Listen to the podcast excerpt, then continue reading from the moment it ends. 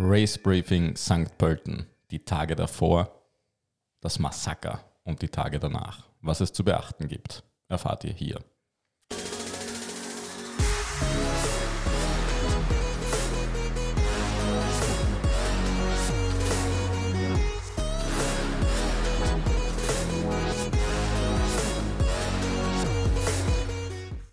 Sweet Spot Training Podcast. Willkommen allen Zuhörern, Gary und Rinnen. einen wahnsinnigen Special Effekt haben wir heute einfach, oder? Ja, äh, in jeder Hinsicht. Ja, das Haus war unser Special Effekt. Der, der Gary.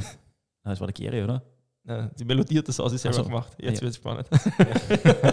Hallo ich, und herzlich Grüß willkommen euch, zur Gary Sausi und Mario. Ihr sollt jetzt ein Bier trinken. Ja, ich weiß. Ähm, erst nach St. Pölten, nach dem Massaker, wie du das so liebevoll gesagt hast.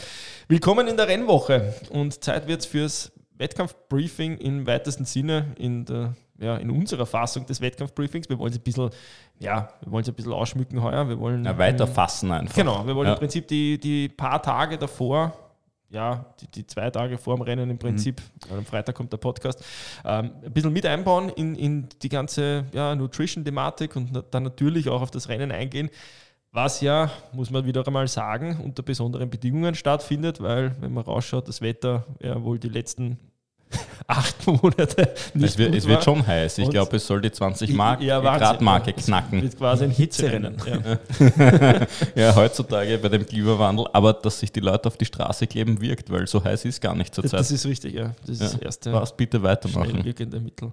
So, gut. Kommen wir zum seriösen Thema. Kommen wir zum seriösen Part. Also Voraussetzung ist, glaube ich, einmal, wenn wir die Tage davor besprechen, dass die Wochen davor brav trainiert worden ist. Genau. Und dann würde ich einmal sagen, wir sprechen vielleicht, nehmen wir gleich einmal den Freitagabend irgendwie mit rein und starten da die, ja, nehmen wir es noch einmal kurze Wettkampfvorbereitung, die direkte. Was, was macht Sinn? Natürlich sollten alle halbwegs erholt sein, frisch sein in der Woche, aktiviert sein. Und das sollte auch über die Ernährung erhalten bleiben, aus meiner, aus unserer Sicht. Soll heißen, ähm, das klassische Carbo-Loading und Fressorgien ähm, sind nicht mehr up-to-date. das war vor ein, einigen Jahrzehnten vielleicht äh, Usus, aber sollte jetzt nie mehr in dem Maße stattfinden. Ich würde da reingrätschen und würde sagen, die Fressorgien gebe ich dir recht, das Carboloading würde ich Genau, immer noch ich so würde sehen. ganz, ja. ganz Also- klar von dem trennen. Also Ja, äh, ja. nicht unbedingt mehr an normalem Essen in, in sich hineinstopfen oder vielleicht gar auch noch äh, irgendwas anderes probieren, weil man glaubt, jetzt besonders gesund vor so einem Wettkampf essen zu müssen, sehr ballaststoffreich oder ähnliches. Ja. Das kann im wahrsten Sinne des Wortes in die Hose gehen. Hm. Ähm, viel sinnvoller aus meiner Sicht, ähm, sich auch durchzurechnen, mh, was nehme ich auf mit, dem, mit den normalen Mahlzeiten und wie viel macht Sinn, zusä- zusätzlich zu mir zu nehmen, damit ich dann am Wettkampftag mit optimal geladenen Glykogenspeichern am Start stehe. Genau. Ich würde da an der Stelle vielleicht auch irgendwie die, ja, nehmen wir es mal den wissenschaftlichen Fortschritt in der, in der Sporternährung nutzen und eben auf das zurückgreifen, was du gerade gesagt hast, Mario, nämlich, dass wir uns nicht mehr irgendwie mit kiloweise Nudeln vollstopfen,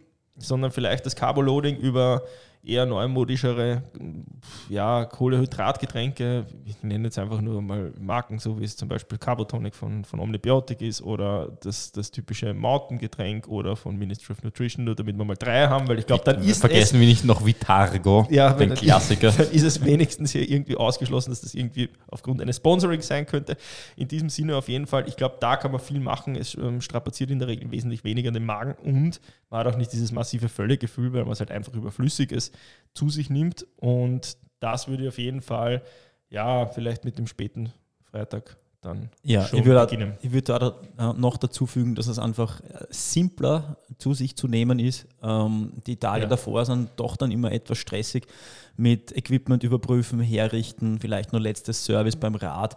Ähm, überhaupt schauen, überhaupt Gedanken machen, wie schaut das Setup aus in Bezug auf Bekleidung und so weiter. Da äh, passiert es dann schnell, dass man das Essen einmal vergisst und ähm, in dieser Form, in flüssiger Form ähm, oder eben komprimierterer Form ist es dann leichter und leichter am Schirm zu haben. Das kriegt man zwischendurch und nebenbei auch gut rein, ähm, vor allem wenn man eh in dem Modus ist, vorzubereiten. Ähm, ich glaube, in dem in der ganzen To-Do-Liste sollte unbedingt stehen, ähm, sich die Nahrung für den Wettkampftag vorzubereiten. Und dann kann das ja gleich mit dem einhergehen, dass man zwischendurch ein Schluckerl von dem nimmt. Genau, abgesehen davon hat es den positiven Side-Effekt, dass man auch gleich auf die Flüssigkeitsmenge kommt, die man sowieso, um die man sich sowieso kümmern sollte. Ähm, auch da vorweg, das hat nichts zwangsläufig damit zu tun, ob es ein Hitzerennen wird oder nicht. Der Flüssigkeitsverlust ist bei einem Wettkampf zwischen vier und was ist Cut-Off-Zeit? Siebeneinhalb Stunden, irgend sowas. Ähm, Dauer auf jeden Fall sowieso eklatant. Also auch da ähm, ist die Hydration wichtig. Und ja.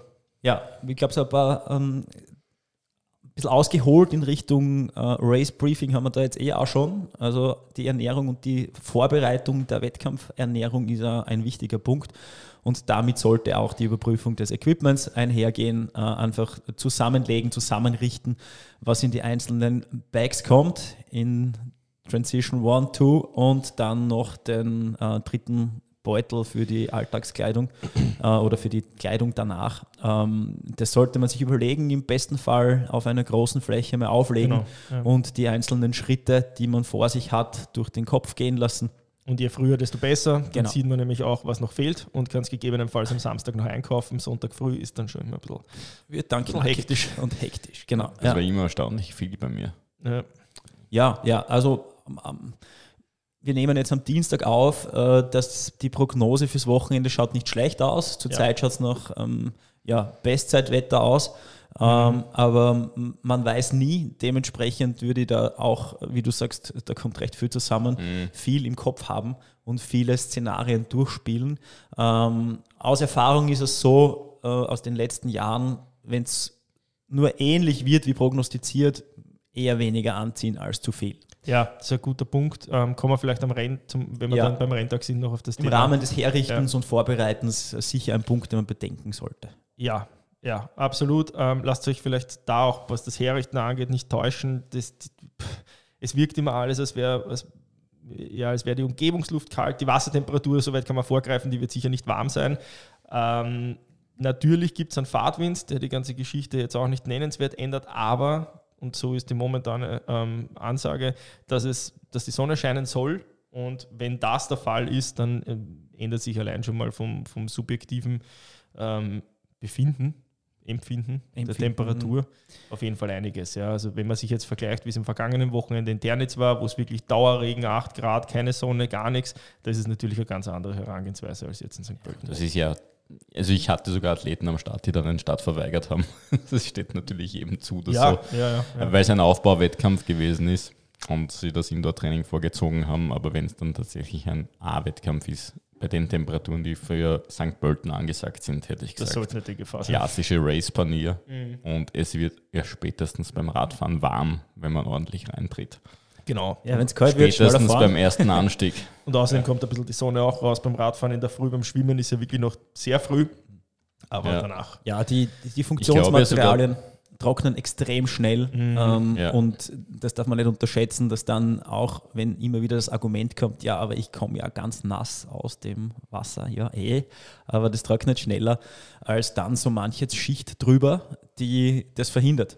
Ja. Und dann eher noch ein, Kälteempf ein Kälteempfinden äh, hervorruft. Ich glaube sogar, dass es subjektiv sich für die meisten, wenn die Sonne rauskommt, warm anfühlen wird und viele von einem Hitzerennen reden werden, obwohl es auf dem Papier gar nicht so heiß ist, weil wir ja auch noch in bis jetzt nicht wirklich viel mit warmen Tagen gesegnet gewesen ja, absolut, sind. Ja. Ähm, insofern wäre das ja sogar ein milder und verantwortungsvoller Einstieg, sage ich mal, besser als, und das könnten wir jetzt auch haben können, dass es 30 Grad hat. Ich habe leider meine ähm, Bierwette verloren, weil ich habe ja. darauf getippt, dass es das erste heiße Wochenende wird. Jetzt steht es wahrscheinlich dann am Stubenbergsee. Ja, es gibt nur ein Mittel dagegen, du musst die nächste Wette ja, genau, ich einfach noch hier verzeugen. Ja, ja wir wissen alle, Leg dich fest, sitzen, Gary. Wir trinken das Bier sowieso. Also.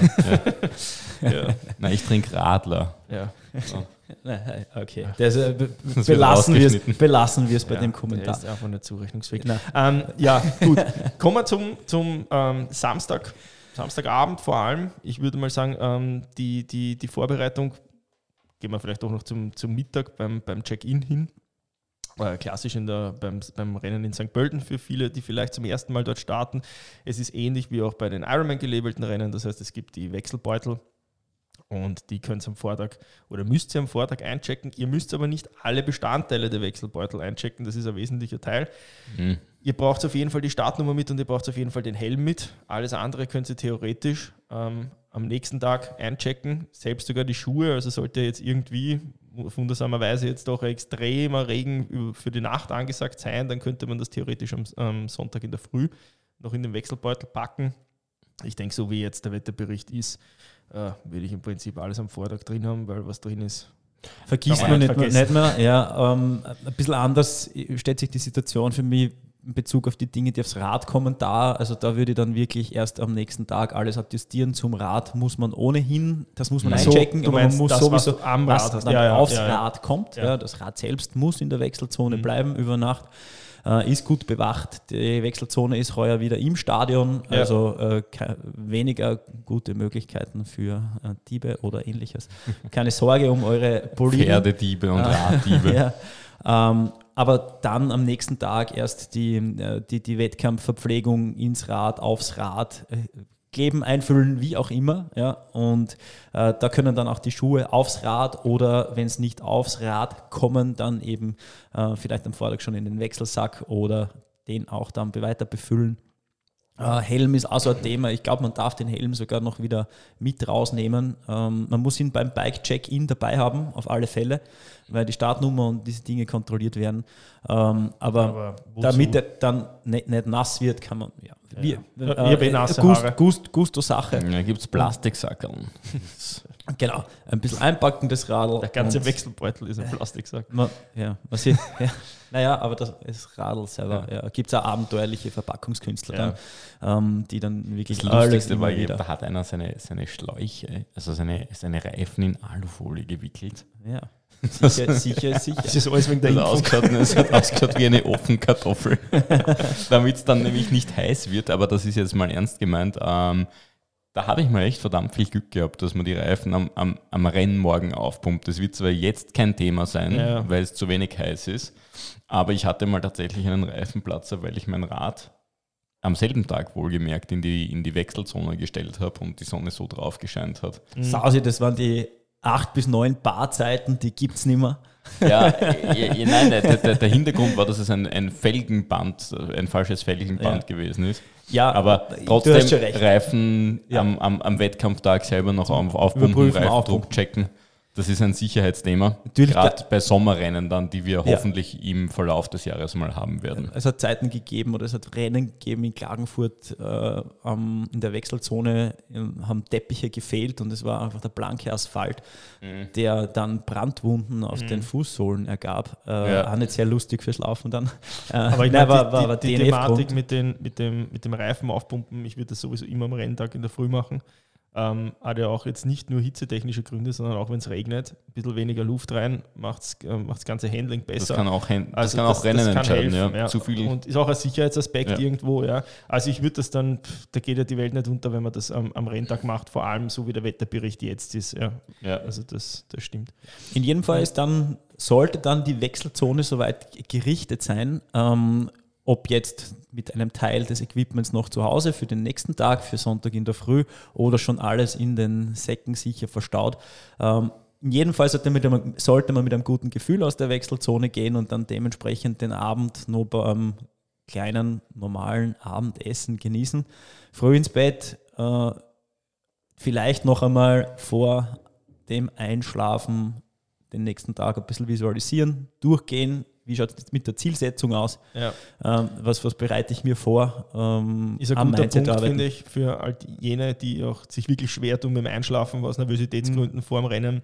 Einmal sich wirklich da die 10 Minuten, Viertelstunde Zeit nehmen und im Bett mit geschlossenen Augen das komplette Rennen durchgehen, wirklich vom Hinfahren bis quasi durchs Ziel laufen und dann kriegt man im Kopf ein bisschen mehr Ruhe und dann ist auch die Nervosität eine deutliche Etage niedriger und dann kann man in der Regel ja, besser Die Wechselzonen, die Wechselzone, die Wechselzonen vielleicht ein, zweimal mehr durchgehen, ja. mit ein paar mehr Durchläufen, die Handgriffe einzeln ähm, visualisieren. Auch vielleicht in der Früh nochmal durchgehen und einfach checken, ob sich vielleicht aus irgendeinem Grund noch irgendwelche Dinge geändert haben könnten.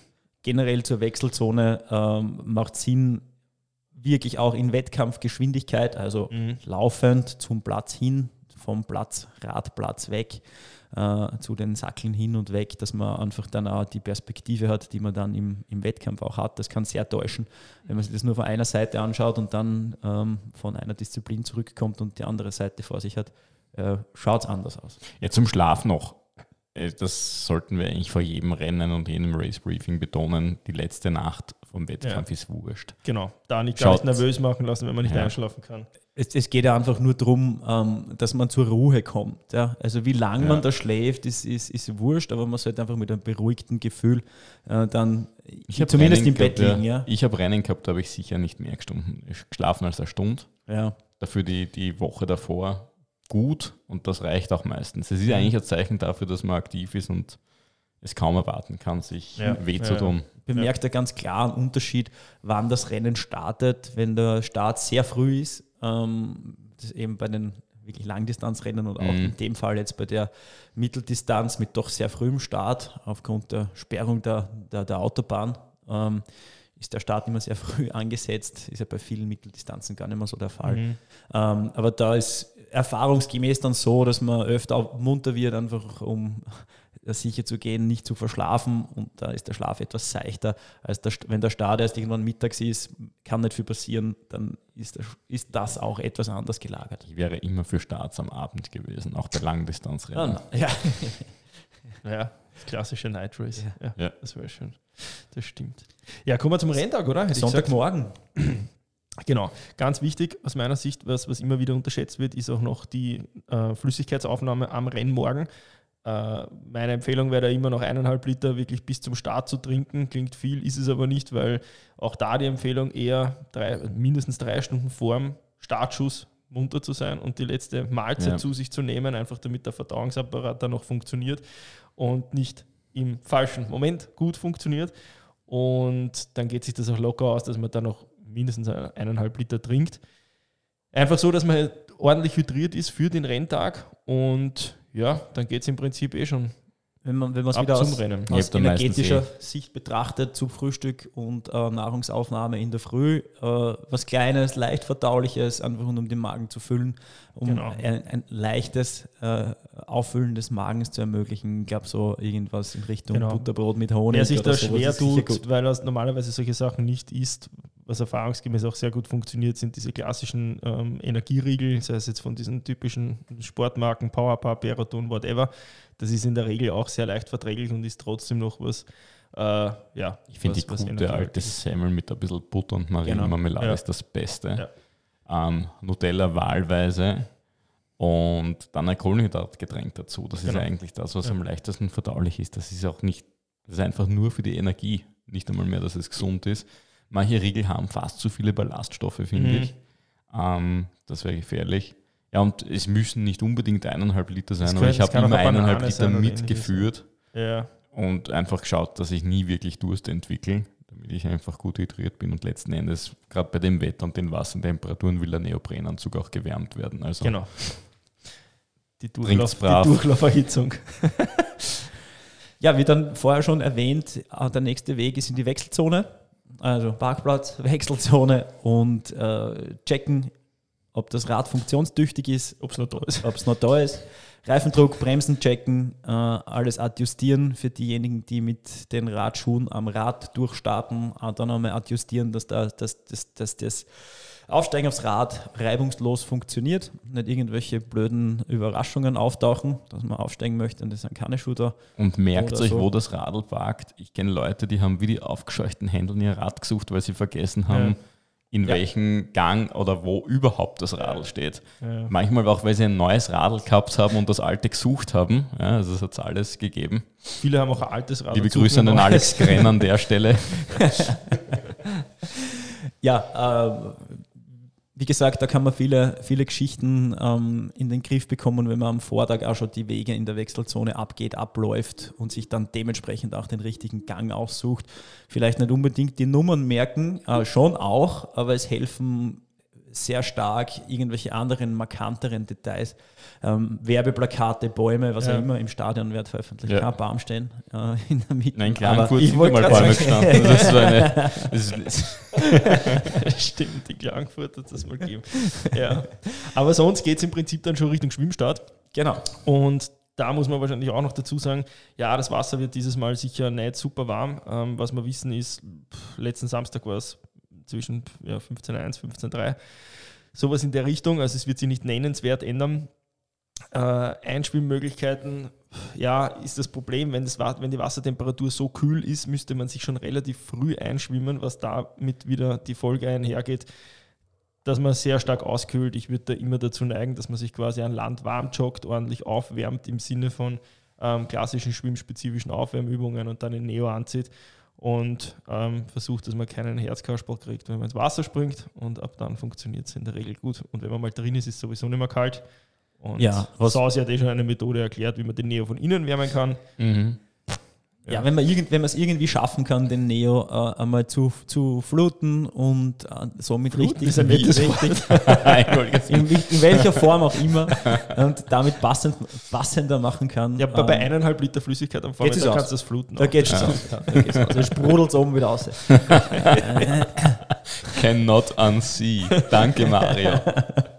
Ähm, eh, in jedem Fall gutes Aufwärmen, ja. Ja. Gutes Aufwärmen, um wieder ein bisschen Seriosität in das Ganze zu bringen. Äh, ein Theraband wiegt nichts, stört nicht, das mit einpacken und die Muskulatur damit ein bisschen auf Tonus bringen. Genau. Und dann kann es schon losgehen. Das war meistens gesehen, bei den großen Wettkämpfen bei mir so, dass ich das mit einem Theraband und äh, Übungen draußen gemacht habe, mich warm zu machen, weil das Einschwimmen immer problematisch ist, egal ob es Ja. vom Wasser, von der Wassertemperatur her gepasst hat oder nicht. Es ist immer hektisch. Bei so großen Events, da ist es einfach ja, weil das. Startprozedere halt auch ewig lang ist seit den Richtig. Rolling Starts. Das ist halt und, und im Prinzip ab dem ersten Profi ist das Wasser gesperrt fürs Einschwimmen. Mhm. Und das kann halt dann auch mitunter dreiviertel Stunde dauern, bis wirklich der letzte Age-Gruppe im Wasser ist. Genau, Ja. es hat jetzt viel, viel mehr so Das Marathon-Charakter, Ja, ja, in den absolut. Blöcken steht und einfach richtig lange warten muss. Und ja, da ist ohnehin mh, die, das Aufwärmen, mh, Genau. die Sinnhaftigkeit zu hinterfragen, wenn man wirklich lange steht. Aber in St. Pölten ist es schon so, dass man dann vor seinem Startblock doch, doch noch recht lange auf der Wiese ist und genug Platz und Zeit hat, um sich warm zu machen. Einschwimmen, bei, vor allem der Temperatur Zwei geschuldet Dinge- eher nicht. Zwei Dinge noch. Das eine ist die energetische Sicht. Ich würde auf jeden Fall irgendwie so ungefähr 15, 20 Minuten vor dem ähm, Schwimmstart Gel nehmen. Es wäre natürlich aus energetischer Sicht sinnvoller, das näher zum Start machen. Ähm, pff, dadurch, dass das Schwimmen aber in einer horizontalen Position ist, Mhm. würde ich eher immer schauen, dass es im Magen vielleicht schon ein bisschen weiter unten ist, bevor man sich in die Horizontalposition begibt. Und das Zweite, was man schon sagen muss, wenn die Temperatur einfach ja, so ist, wie es halt sein wird, äh, was viele berichtet haben in den letzten Jahren, ist, dass sie extrem in dieser, in dieser Wartezone quasi schon auskühlt sind, vor allem von, von den Füßen her. Äh, es gibt, ja, das ist jetzt natürlich eine super Umweltverschmutzung, aber es wird sowieso nachher alles weggeräumt. Äh, von diversen Wellness-Hotels oder ähnlichen hat man sicher irgendwo daheim so diese, diese Einwegschlapfen quasi, die es gibt. Ja, oder es gibt die wildesten Erfindungen, wie man sich die Füße warm halten kann, bis dahin, aber es, es klingt jetzt banal, aber wenn man 20 Minuten in, einer, in der Regel vom, vom, vom Morgentau nassen, kalten Wiese steht, ist es schon so, dass man dann vielleicht ein bisschen krampfanfälliger im Rist ist ja? und auch einfach Ja, man kühlt einfach wenig extrem Gefühl aus. hat Das und ist halt auskühlt. Genau. tatsächlich nicht gut. Das darf man nicht unterschätzen, dass man die sämtliche Kältebrücken und Lücken vor einem Wettkampf, aber das gilt nicht für Triathlon, einfach schließt, Ja. weil das eine Energieverschwendung ist. die meisten Athleten haben Betreuer mit am Start, mit dabei und man kommt bis wirklich zur Startlinie, fast zur Startlinie mit dem Athleten zum See und kann jederzeit dementsprechend auch das Equipment abgeben. Ähm, es müssen nicht einmal so Wegwerf, Wegwerf, Wegwerf ähm, Schlapfen sein. Ja. Wenn Betreuer da sind, können die das abnehmen und man hat die ganze Zeit warme Zehen. Ähm, ja, die warmen Zehen, glaube ich, machen wirklich einen riesen Unterschied, vor allem mit der Besonderheit des relativ langen, des sehr langen Landgangs in St. Pölten. Genau. Also in St. Pölten gibt es zwei Seen, Ja. wer es noch nicht mitbekommen hat. Ja. Fast schon ein Aquathlon im Triathlon. Bitte? Fast schon ein Aquathlon im Ja. Triathlon. Ja, Wie, wie lang ist der Landgang? 300 Meter? Ah, ich glaub schon mehr. länger. Ich glaube, das ist mehr, ja. Ich bin Also- so schlecht im Entfernung und- geschätzt. Aber 300 ist zu wenig, das ist stimmt. zu wenig, ja. ja. Allein bis die, mit der Brücke bis unter Mhm. ja, 400, schätze ich. Vor allem, wenn es da schon so eine leichte Krampftendenz in den Fußsohlen oder Mhm. so gibt, dann ähm, ist das nicht so, nicht so Ja. Ähm, es ist meistens auch sehr rutschig. Ja. Der Einstieg in den zweiten See ist sehr rutschig. Schaut euch das auch am Vortag noch einmal an, äh, wie, das, wie, wie das mit Teppichen ausgelegt ist, Sucht wo man hinsteigen kann. zum Orientieren beim Schwimmen, das ist immer eine wichtige Sache. Und ja, Ansonsten Rolling Start oder Wellenstart und dementsprechend ähm, entspannt wird das Schwimmen wieder ablaufen. genau. Und dann kommen wir im Prinzip schon, erste Wechselzone und zum Rad. was soll man zur Radstrecke sagen? Es ist eine wunderschöne Radstrecke, das vielleicht mal aus der Perspektive gesagt. Äh, ich finde, St. Pölten hat alles in der Strecke, was du eigentlich auf einer, auf einer Radstrecke haben willst. Du hast Anstiege, du hast wirklich Lange Passagen zum Tempo machen. Zeitfahrpassagen. Ich meine, mehr als eine Autobahn gibt es wahrscheinlich nicht. Ja? Und du hast unten dann ähm, am, am Donauufer einfach wirklich ja, äh, wunderschöne, leimende Strecken, wo du richtig Meter machen kannst. Insgesamt ist es eine schnelle Strecke, das muss man dazu sagen, auch trotz zwei Anstiegen. Ähm, das, was man vielleicht irgendwie, ja, gehen wir es chronologisch durch, oder? Wo fangen wir an? Ich würde auf jeden Fall mal sagen, der Weg zur Autobahn. Äh, sehe ich immer, dass manche Leute einfach da schon im, im, im vollen Enrage-Modus sind, wo ich mir denke, da, da kannst du eigentlich nicht viel holen. Ich würde die Phase wirklich nutzen, damit man ins Rennen reinfindet. Danach kommt man auf die Autobahn. Wenn der Wind nicht aus der wirklich komplett falschen Richtung kommt, ist es in der Regel immer sehr schnell auf der Autobahn. Das heißt, auch da kann man relativ intelligent fahren. Das, ja, Genau, es ist ein bisschen technisch bis zur Autobahn, ähm, für mich zumindest. Ja. Und, äh, für mich war es auf der Autobahn technisch, wenn man so will. äh, ja, ähm, äh, und damit vielleicht auch noch ein bisschen mehr Laktat im, im Kopf oder Ja. ein bisschen äh, klammen Fingern vom Schwimmen, was durchaus möglich ist. Äh, passt da noch auf und äh, dann, dann hätte man eigentlich freie Fahrt. Genau, passt ein bisschen auf der Autobahn auf. Ähm, es gibt auch da, es gibt den einen oder anderen Triathlet, Triathletin, die auf der Autobahn, obwohl es eine dreispurige Autobahn für PKWs ist, ähm, wenn man Bahnstreifen dazu zählt, trotzdem nicht Grad fahren können. Und ich bin da mal in den Genuss gekommen, dass ich da leider ähm, einen ordentlichen Radsturz Ja, richtig hab. schaut, hat er, hat, er, hat er super Form, eine super Form zerstört. Ja, im wahrsten Sinne, weil mein Ja. Schlüsselbein war nachher auch von Ja. der Form Der von der Form auch demoliert. War anders. Ja, war anders. Also das muss man einfach echt sagen, äh, kann man vielleicht an dem Moment auch irgendwie erwähnen. Sowas wie, äh, ich meine, es steht die Wettkampfsaison vor der Tür. Ich glaube, eine Versicherung in der Hinsicht, was, was Sportunfälle angeht, gerade im Triathlon, äh, habe ich nachher selber auch mitgekriegt, ist wirklich ein Thema, was man sich überlegen sollte. Ja, und falls sich jemand fragt, wo kriege ich jetzt so eine Versicherung her? ja.